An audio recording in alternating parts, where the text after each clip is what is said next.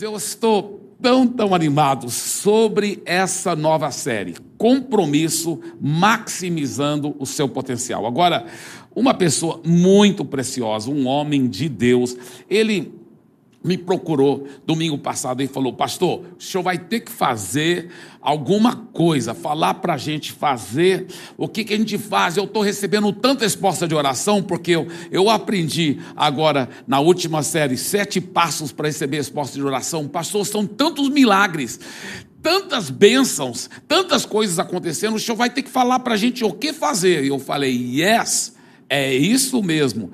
É esse, essa série aqui. Nós vamos fazer o seguinte: nós todos vamos crescermos para poder aproveitar mesmo essas respostas de oração. Nós vamos crescer nessa área de compromisso, compromisso, compromisso, maximizando o seu potencial. E veja o, o versículo chave dessa série toda, Colossenses capítulo 3, versículo 23. Tudo o que fizerem, façam de todo o coração, como para o Senhor e não para os homens. Quando eu vejo isso todo o coração, eu vejo Deus falando para a gente ter um compromisso absoluto, de todo o coração. E eu quero deixar bem claro aqui, não estou falando com vocês como alguém que é, sempre tem tido compromisso absoluto como eu devo ter em todas as áreas. Não, eu estou pregando para mim também essa série, porque eu quero ter cada vez mais dedicação e compromisso em todas as áreas da minha vida. Eu quero que você pense, vamos ser bem honesto com nós mesmos, tá certo? Pense nisso. Você nunca se tornou quem você poderia se tornado por falta de um maior compromisso. Já pensou nisso? Talvez você nunca realmente se comprometeu para valer completamente. Você talvez até tenha um diploma, né? Um curso que você completou. Você talvez fez várias coisas, mas você nunca se jogou de corpo e alma e teve um compromisso totalmente absoluto. Agora, já imaginou que talvez você nunca soube tudo o que você poderia alcançar por falta de um compromisso absoluto? Que tragédia de viver a vida toda e morrer sem saber como poderia ter sido a sua vida se houvesse um compromisso verdadeiro, completo. Algumas pessoas nunca se dedicaram com tudo que elas têm em nada, nem na escola, nunca foram totalmente compromissadas, foram levando, empurrando com a barriga, nem no trabalho, nem no casamento, nem na igreja, elas sempre só se dedicavam parcialmente, parcialmente. Elas nunca alcançaram o seu máximo potencial. Elas nunca alcançaram o seu máximo potencial. Já pensou que tragédia? Que tragédia. Eu creio que com essa série minha vida, sua vida, nossa vida vai mudar. Nós vamos sim alcançar o nosso máximo potencial. Nós vamos maximizar o nosso potencial em Deus. Ah, que coisa, que coisa forte. Sabe? Nunca, muitos nunca viram o que elas poderiam ter sido se elas tivessem se entregado por inteiro. É isso que faz a morte de alguém tão triste porque na realidade nunca viveu. Nunca viveu. Nunca ela foi compromissada de todo o coração com alguma coisa. Nada, nada mesmo. Isso é muito, muito forte. Eu quero, então, nessa série, pegar várias áreas da nossa vida que a gente deve ter um compromisso forte. Um compromisso forte. E a primeira área, que é a mais importante, compromisso com Deus. Compromisso com Deus. Romanos capítulo 12, versículo 11 diz: Nunca lhes falte o zelo, sejam fervorosos no espírito, sirvam ao Senhor. Eu não sei sobre você, mas eu acho que não existe um cristão nascido de novo que lê um versículo desse e não, alguma coisa vai mexer no coração dele. Meu Deus, nunca lhes. Olha, olha, olha o que Deus está falando. Nunca lhes falte o zelo. Sejam fervorosos do Espírito.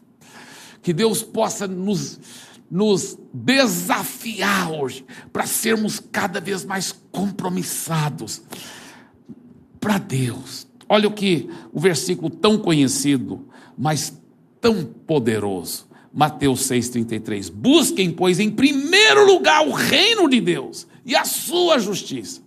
E todas essas coisas lhes serão acrescentadas. Jeremias 29, 13. Vocês me procurarão e me acharão mas quando?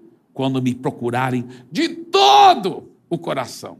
Deus não quer coisa de meia boca. Deus quer pessoas que vão ser compromissadas, dedicadas, que vão se entregar por inteiro.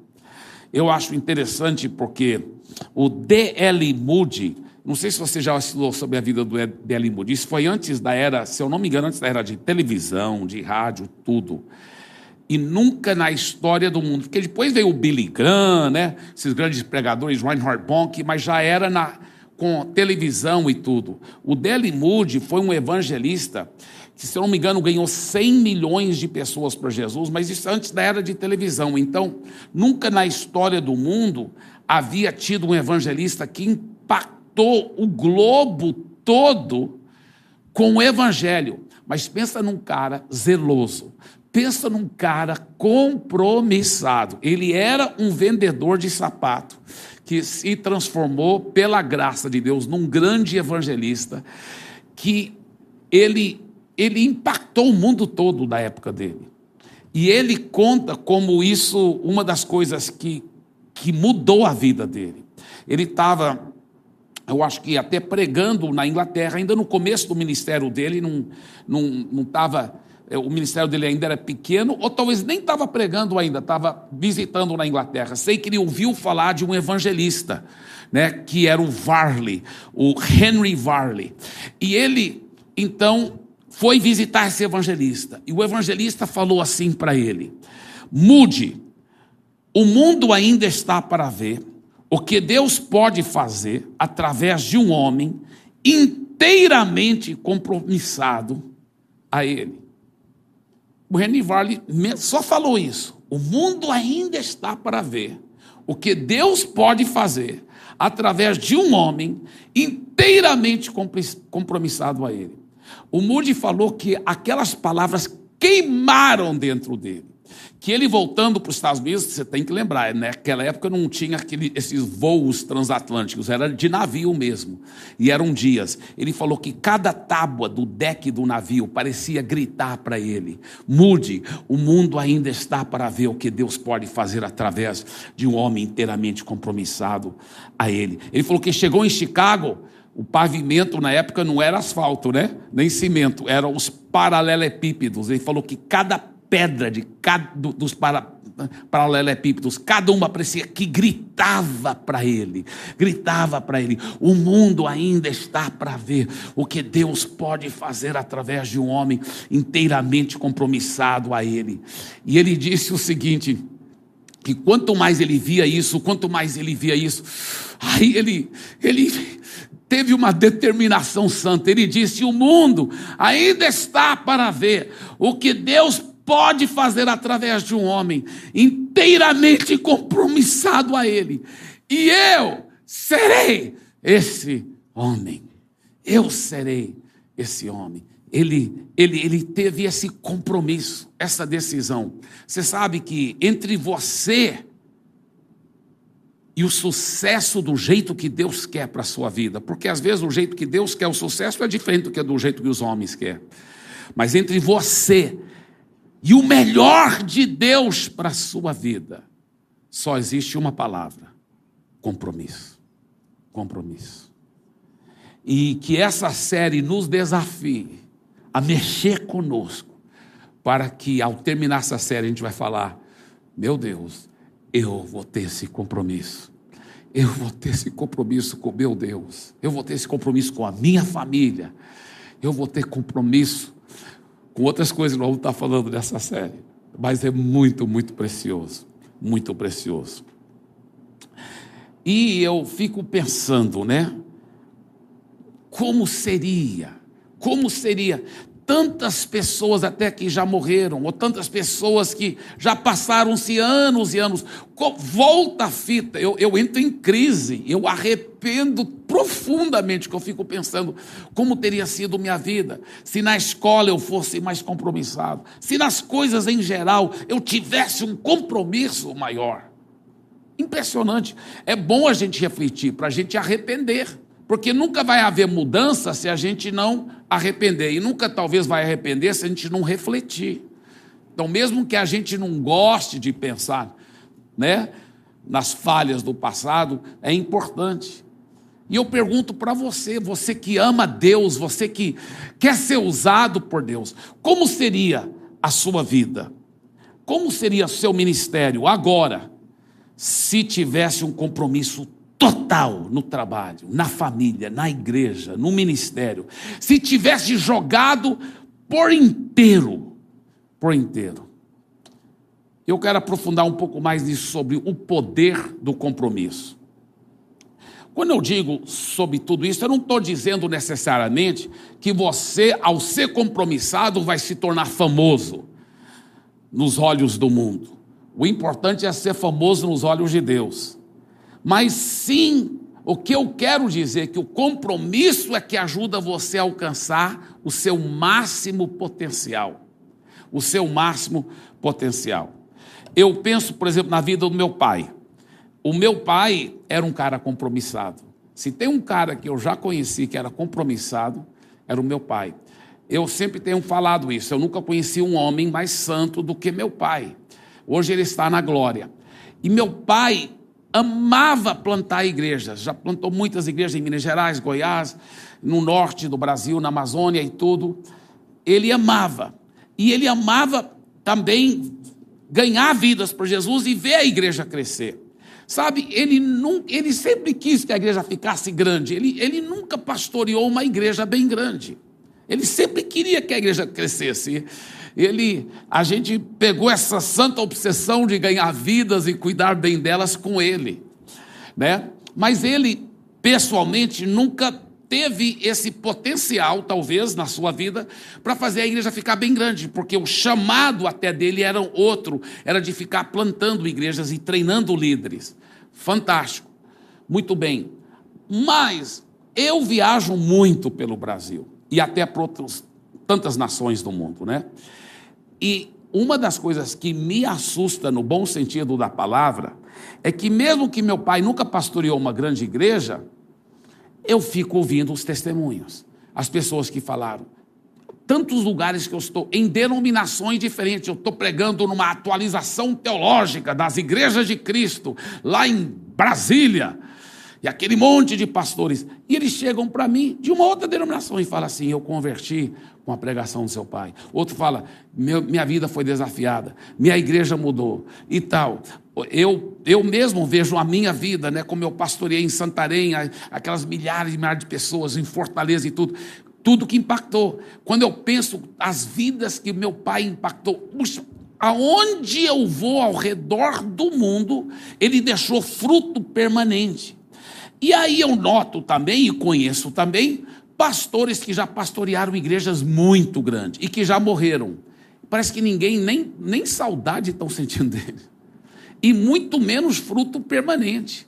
Muitas vezes não não deixaram fruto permanente. E eu fico pensando, eu acho que é porque um, que era o meu pai, teve um compromisso tão dedicado a Deus.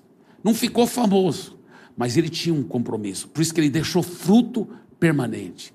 Outros, talvez, não tinham compromisso. Eles tinham um certo talento, souberam aglomerar, fazer uma igreja grande, mas nunca tiveram um compromisso como deviam. Talvez às vezes até queriam uma igreja grande para eles mesmos usufruírem dos benefícios de ser pastor de uma igreja grande. Eu não sei, não quero julgar. Mas por que, que não deixaram fruto permanente? Isso é tão interessante. E eu vejo o, o, a, como meu pai teve esse compromisso com Deus.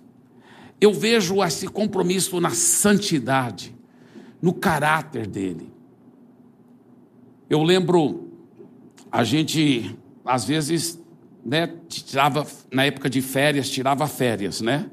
E naquela época não era proibido andar é, é, sem, sem cinto de segurança, andar muita gente né, no carro, né? Naquela época não tinha essas leis que hoje em dia tem. E nós tínhamos um Fusquinha, era meu pai, minha mãe e os cinco irmãos. E, e meu pai, minha mãe, meu irmão mais velho, o Lucas, eles, eles iam na frente. Os três. Os três maiores iam na frente. Aí, a minha irmã Ângela, minha irmã Rebeca, meu irmão Timóteo e eu, caçula. Quando nós não estávamos indo numa viagem, era só dentro da cidade, o meu lugarzinho, aquele lugar atrás do, do banco de trás de, do Fusca, você lembra aquele lugarzinho? Aquele que era o meu lugarzinho, que eu amava aquele lugar, né? Mas quando a gente ia de viagem, tinha que colocar mala lá, né? Tinha que colocar mala e lá na frente o Fusca tem aquele negócio de colocar mala assim lá na frente, e a gente enchia de mala. Então, eu tinha que ficar lá exprimido com meus outros três irmãos, né? Aqui sentado. Então, nós quatro. E janela, nem pensar, eu era o caçula. Então, eles que sempre tinham a chance de sentar perto da janela, eu nunca, né?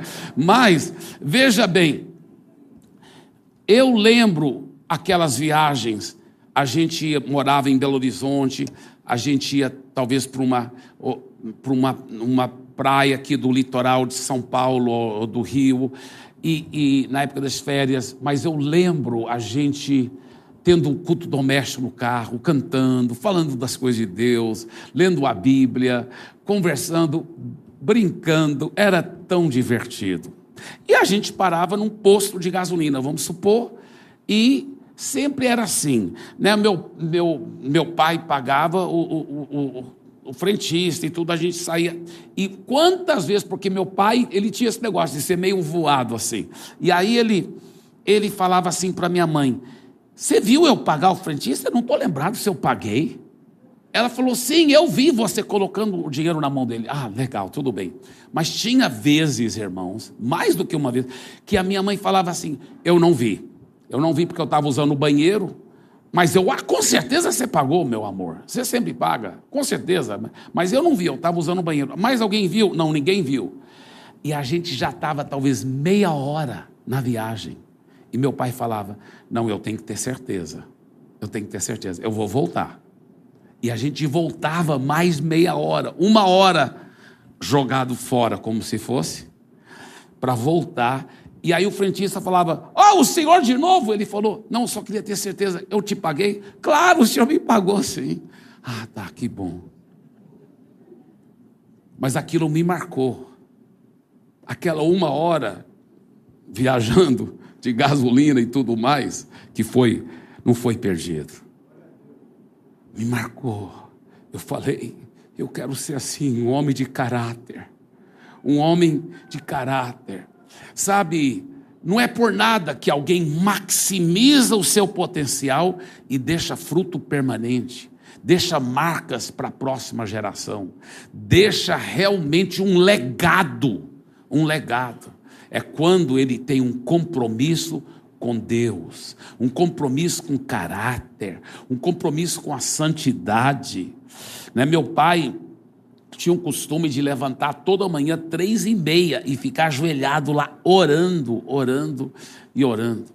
Quando ele estava bem doente, debilitado, antes de morrer, minha irmã Rebeca, que é enfermeira, uma vez viu que o corpo dele, né, as pernas estavam muito ressecadas. Então ela pegou um creme e começou a passar nas pernas dele aqui. Quando ela chegou nos joelhos, ela tomou um susto, porque tinham calos enormes no joelho dele. Por quê? Ano após ano após ano, orando, pagando o preço, orando por nós, os filhos, orando pela igreja, orando pelas vidas. É muito lindo alguém que tem um compromisso com Deus.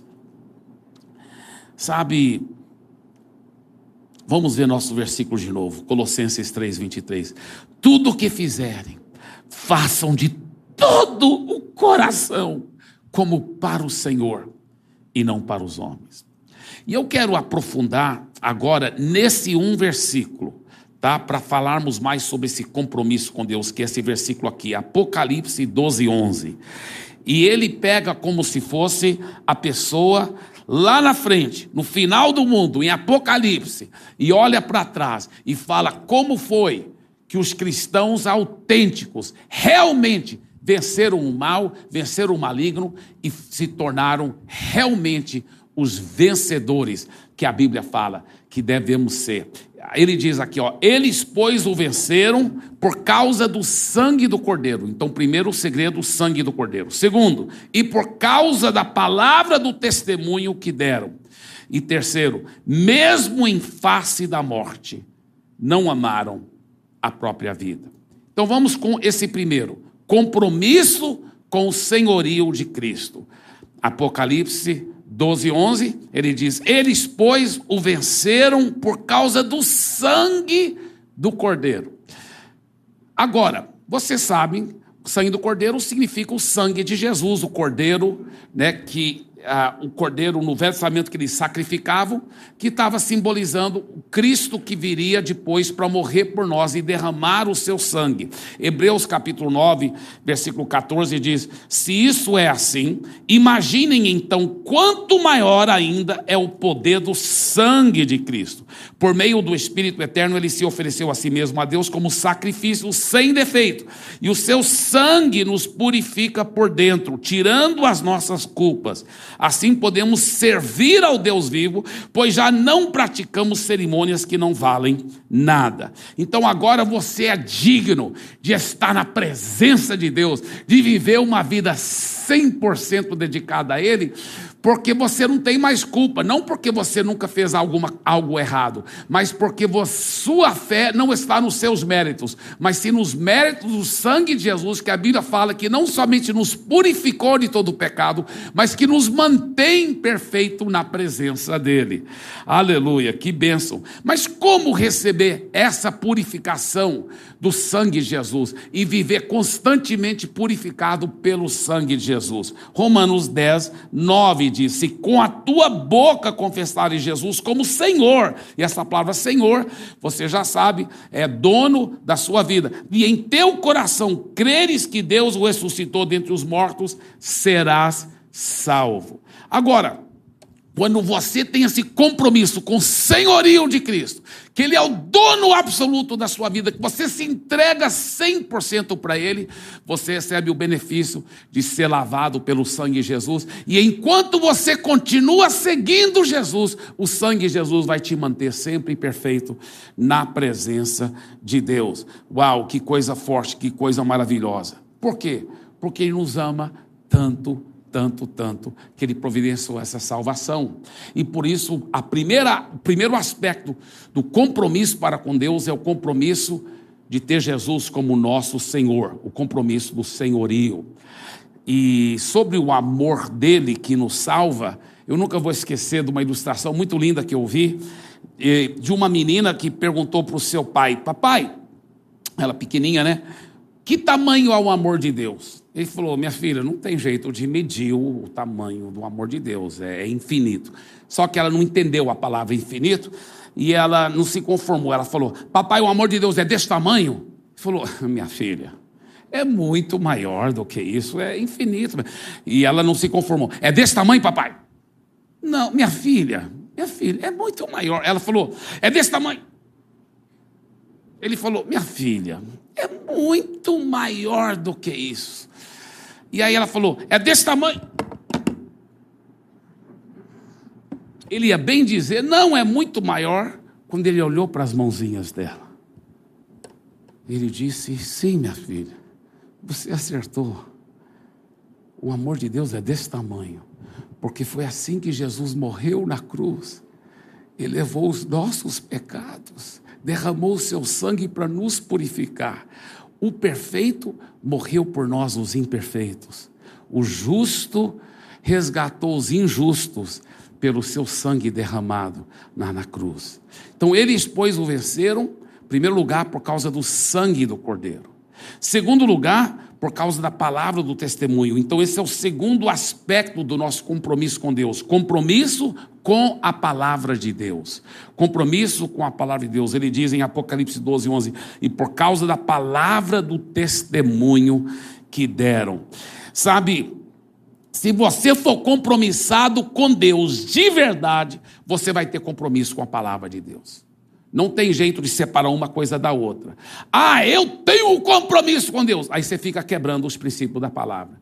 Fica é, é, caindo em, em todo tipo de imoralidade, em coisas erradas. Dá uma mentirinha aqui comercial, outra mentirinha lá essa pessoa não está tendo compromisso. Que a palavra de Deus diz que os mentirosos serão lançados no lago de fogo, e que o diabo é o pai da mentira. Então, é, é, é fácil a pessoa dizer com a boca: eu tenho um compromisso com Deus, mas quer saber se ela tem compromisso com Deus mesmo? Então veja se ela está obedecendo a palavra de Deus. E eu já disse isso antes, mas eu acho que vale a pena ressaltar, né? O alfabeto do mundo é A, B, C, D. O alfabeto de Deus é O, B, D, C. É obedecer. Você quer saber se realmente alguém está tendo compromisso com Deus? É ele, se ele está obedecendo a palavra de Deus. E a Bíblia tem praticamente muitas coisas interessantes, mas duas pode ser classificada em duas áreas: mandamentos e promessas. E você deve ver quais são esses mandamentos e estar obedecendo e levando a sério com uma consciência pura na presença de Deus, com temor de Deus, obedecendo a Deus. Porém, tem as promessas também. E se você tem compromisso com a palavra de Deus, você vai ter compromisso de tomar posse dessas promessas. Né? Hebreus fala assim que é pela fé e a perseverança que nós herdamos, tomamos posse das promessas. A Bíblia tem mais do que 8 mil promessas. Então é importante você estar sempre cheio dos mandamentos de Deus e cheio das promessas de Deus, apropriando-se dessas promessas. Segunda Pedro capítulo 1, versículo 4, olha o que ele diz. Dessa maneira, ele nos deu as suas grandiosas e preciosas promessas, para que por elas vocês se tornassem participantes da natureza divina. Você quer ter um compromisso com Deus mesmo? Ele fala: saiba apropriar as promessas dele, porque é através dessas promessas que você vai se tornar participante da natureza divina e fugissem da corrupção que há no mundo causada pela cobiça. Uau! Já pensou que coisa linda?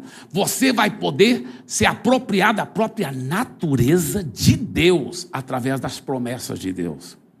Vale a pena isso. Vale a pena. É, deixa eu falar uma coisa aqui muito, muito forte, muito interessante aqui. Veja bem. Isso aqui é muito, muito interessante. Quando você tem esse compromisso com Deus, você começa a apropriar das promessas sobre você, sobre a sua família. Eu amo as promessas de Deus sobre a família. Eu levo a sério. Por exemplo, eu amo Provérbios 14, 26, que fala assim: o, o, o que fala assim que é, quem teme ao Senhor tem forte amparo. E, e e os seus filhos são favorecidos. E isso é um favor para os seus filhos. Os seus filhos são abençoados. Salmo 112, versículo 2, que fala assim: que está falando sobre o homem que teme ao Senhor, fala assim: os filhos desse homem serão poderosos na terra prometida, e os seus descendentes serão abençoados. Então, na medida que a gente vai se entregando ao Senhor Jesus, você começa a uma vez que você tem compromisso com Deus, você começa automaticamente ter fé em outras áreas da sua vida. Você começa a ver a sua família pela fé, seu pai, sua mãe seguindo Jesus, sua família toda. E eu nunca vou esquecer de uma história muito linda que o pastor Show, lá da Coreia, contou. Obrigado, querido. O pastor Show falou o seguinte: que ele é, estava no consultório, no consultório não, no gabinete pastoral dele, quando entrou uma senhora é, da igreja e ela estava muito angustiada, ela falando, pastor, ore por mim que eu não aguento mais. E o que, que é? Ela falou, olha, a minha filha ela está destruindo a nossa casa. Ele disse: Como assim? Ela disse: Olha, apesar dela ser tão nova ainda, tão novinha, ela está saindo com os colegas de trabalho do meu marido, vai para o motel, e lá na Coreia, o, o, a reputação, né, uma cultura oriental, então a, a reputação é tudo, né? E ela falou: está envergonhando tanto o meu marido, porque ela sai com os colegas dele, e os, ela sai com os colegas também de faculdade dos meus filhos. Meus filhos já estão até dizendo que nem vão morar mais em casa, porque estão com tanta vergonha dela. Ela, ela realmente está assim, vivendo uma vida imoral. É muito triste. E tudo, ele, ele falou assim: olha, a oração resolve. A oração traz o milagre. E ela disse: Mas eu tenho orado muito. Ele falou: É, mas você tem orado da forma errada. Ela falou assim: Como que eu tenho orado da forma errada? Ele falou: Porque toda vez que você vai orar pela sua filha, você assim enxerga ela como uma prostituta. Aí a mãe falou assim: É, mas é isso que ela está sendo mesmo. Ele disse: mas é porque você tem que saber orar baseado nas promessas. Você tem que saber enxergá-la no mundo espiritual. E ela não estava entendendo. Ele falou: Deixa eu explicar. É, ajoelha aí. E aí ele ajoelhou junto com ela e ele falou assim: Agora fecha os seus olhos e você vai agora ver no mundo espiritual o que Jesus já fez tá? Então, vamos voltar, né? Volta no tempo, na sua imaginação e vê Jesus pendurado na cruz. Você está vendo? Tô. O sangue dele derramando? Sim. Agora coloca os piores pecadores lá: ladrões, assaltantes, assassinos, né? As, as, piores criminosos lá sendo lavado pelo sangue de Jesus, que não é pelos méritos deles, mas é por aquilo que Jesus fez na cruz que eles podem ser transformados. Você está vendo essas pessoas sendo transformadas? Ela falou: Eu estou vendo, eu estou vendo. Ele falou: Agora coloca sua filha lá, ajoelhada ao pé da cruz, sendo lavada pelo sangue de Jesus. Aí ela falou: Eu estou vendo minha filha lavada pelo sangue de Jesus. Ele falou: Agora sim, você está vendo no mundo espiritual o que você deve ver. É assim que as promessas funcionam. Agora sim, vamos orar em cima de, dessa realidade, porque é uma realidade que Jesus já derramou o sangue dele pela sua filha. Você sabia que a Bíblia fala que quando Jesus morreu na cruz, levou os pecados de todo mundo?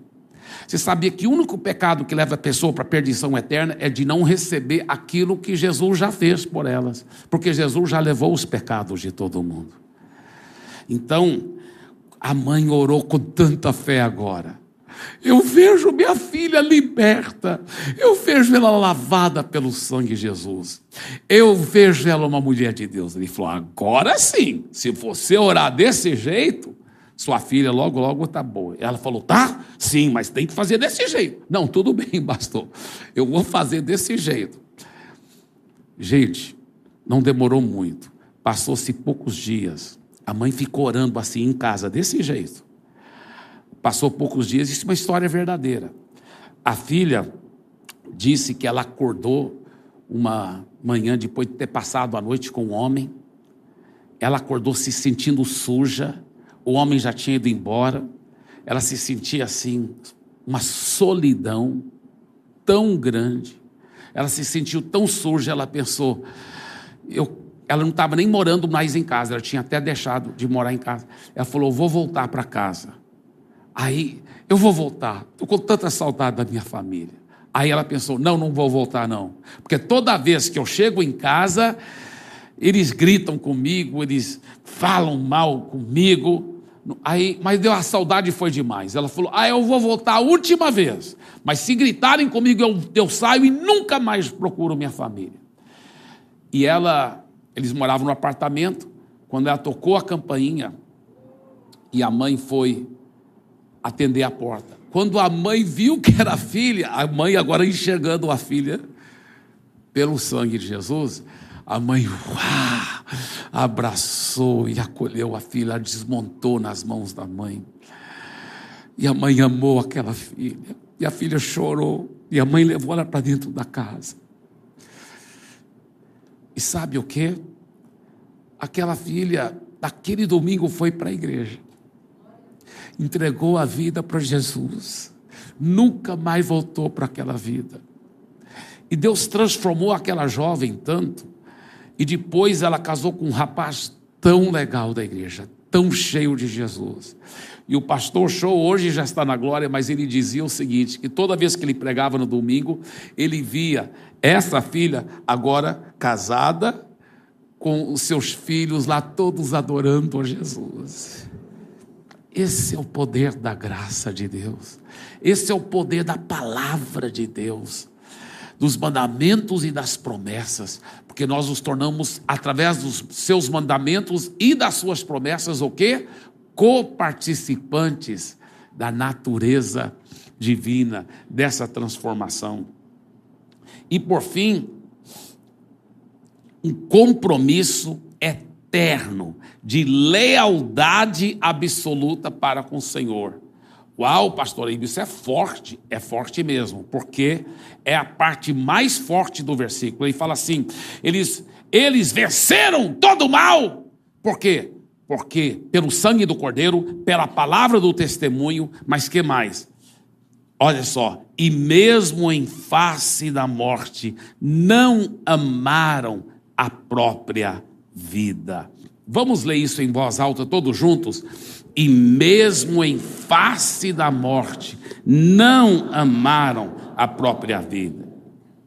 E, gente, é esse tipo de compromisso que a gente tem que ter com Jesus.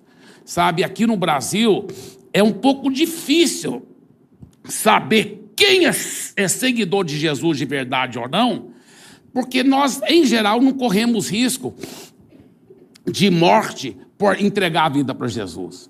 Mas em países hindus bem radicais, em países muçulmanos bem radicais e em países comunistas, muitas vezes quando a pessoa entrega a vida para Jesus, ela mesmo em face da morte, muitas vezes ela vai ter que morrer pela fé dela. Isso é uma realidade que está acontecendo agora.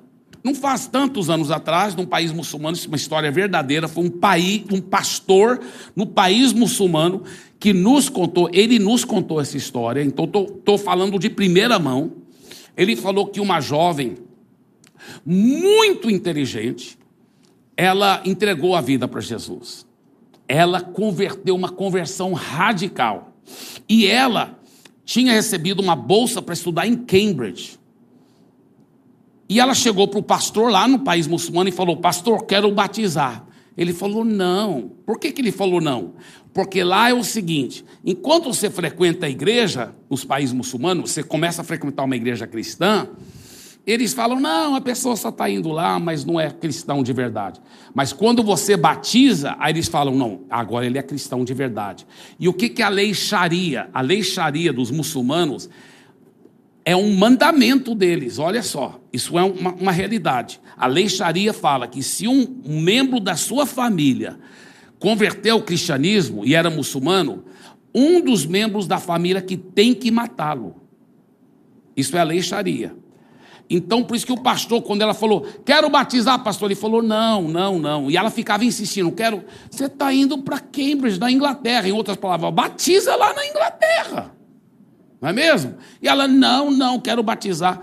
E ele ficava falando, não. Aí, finalmente, um dia ela falou assim: Pastor, se o senhor tivesse tido a visão de Jesus que eu tive, o senhor, porque Jesus está aparecendo para muitos muçulmanos, é impressionante. Ele falou: O senhor não me negaria o batismo.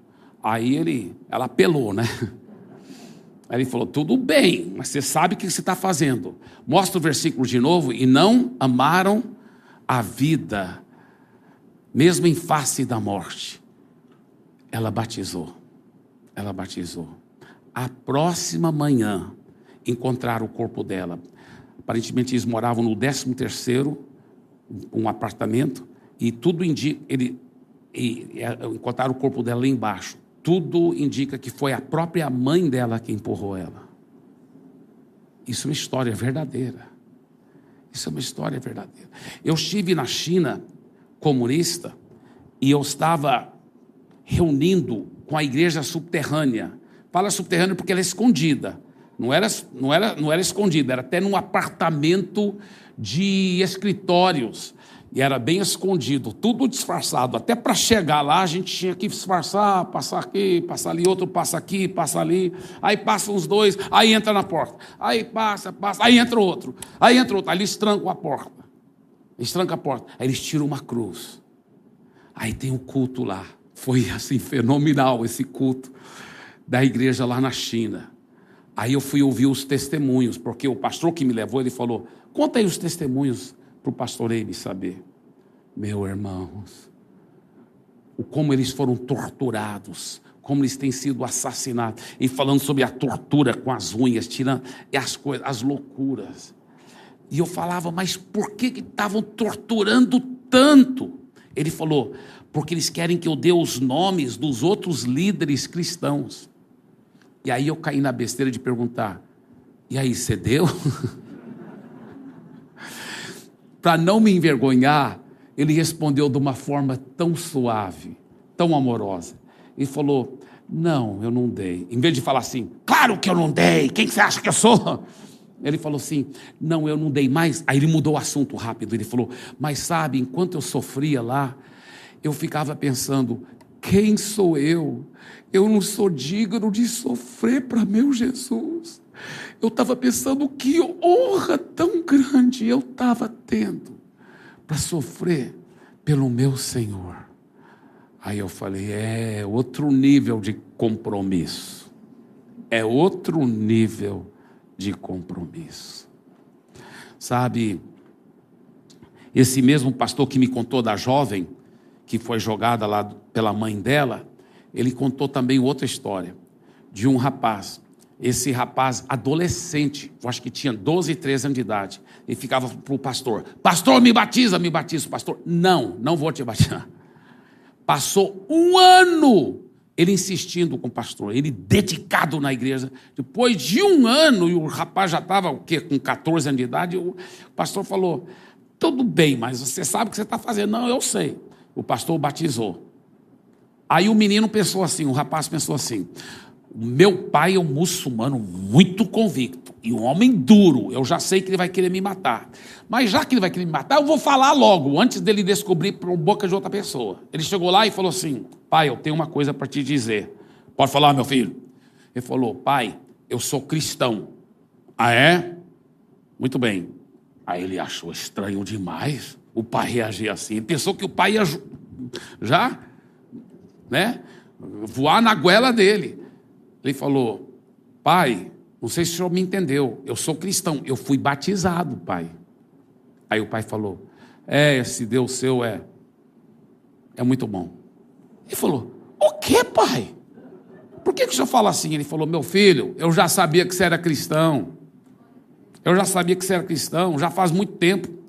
Eu já sabia disso. E três vezes diferente, eu coloquei veneno suficiente para matar um camelo. Três vezes diferente. Na sua comida. E eu vi você comer toda a comida. E nada aconteceu. Eu sei que esse seu Deus é poderoso mesmo. Para a glória de Jesus.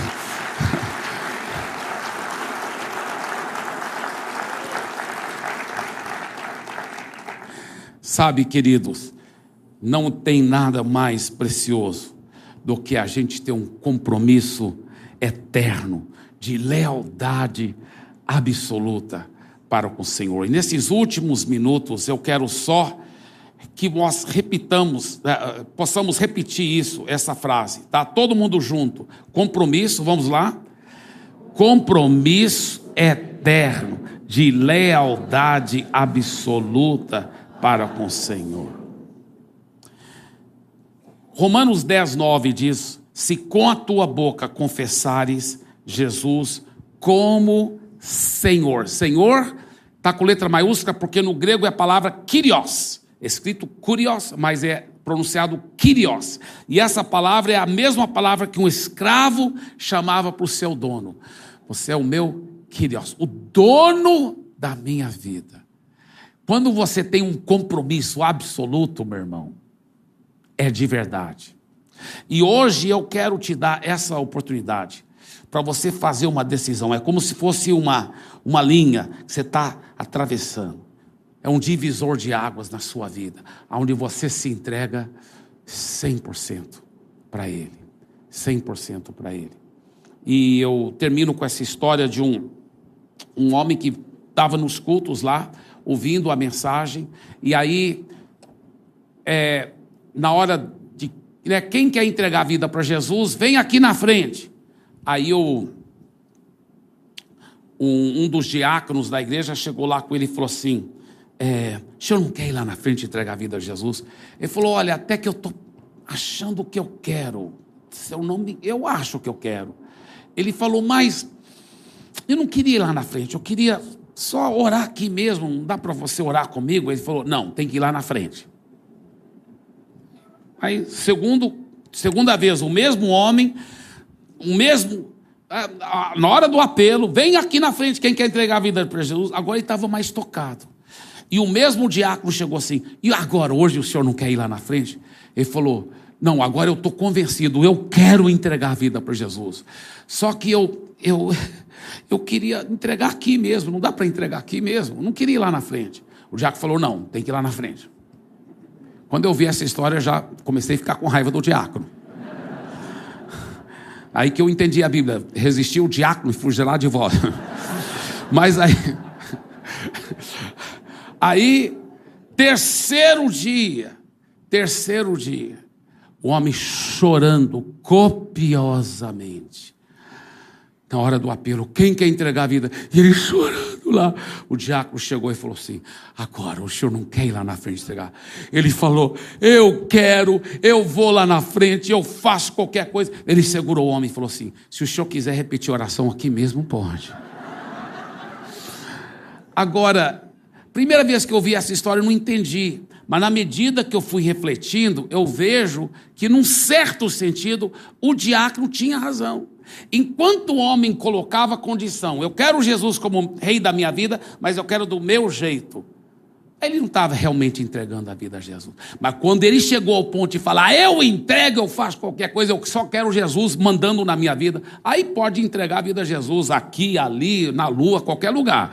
Aí agora sim, porque agora seu coração está correto. Você está recebendo Jesus como o Senhor da sua vida.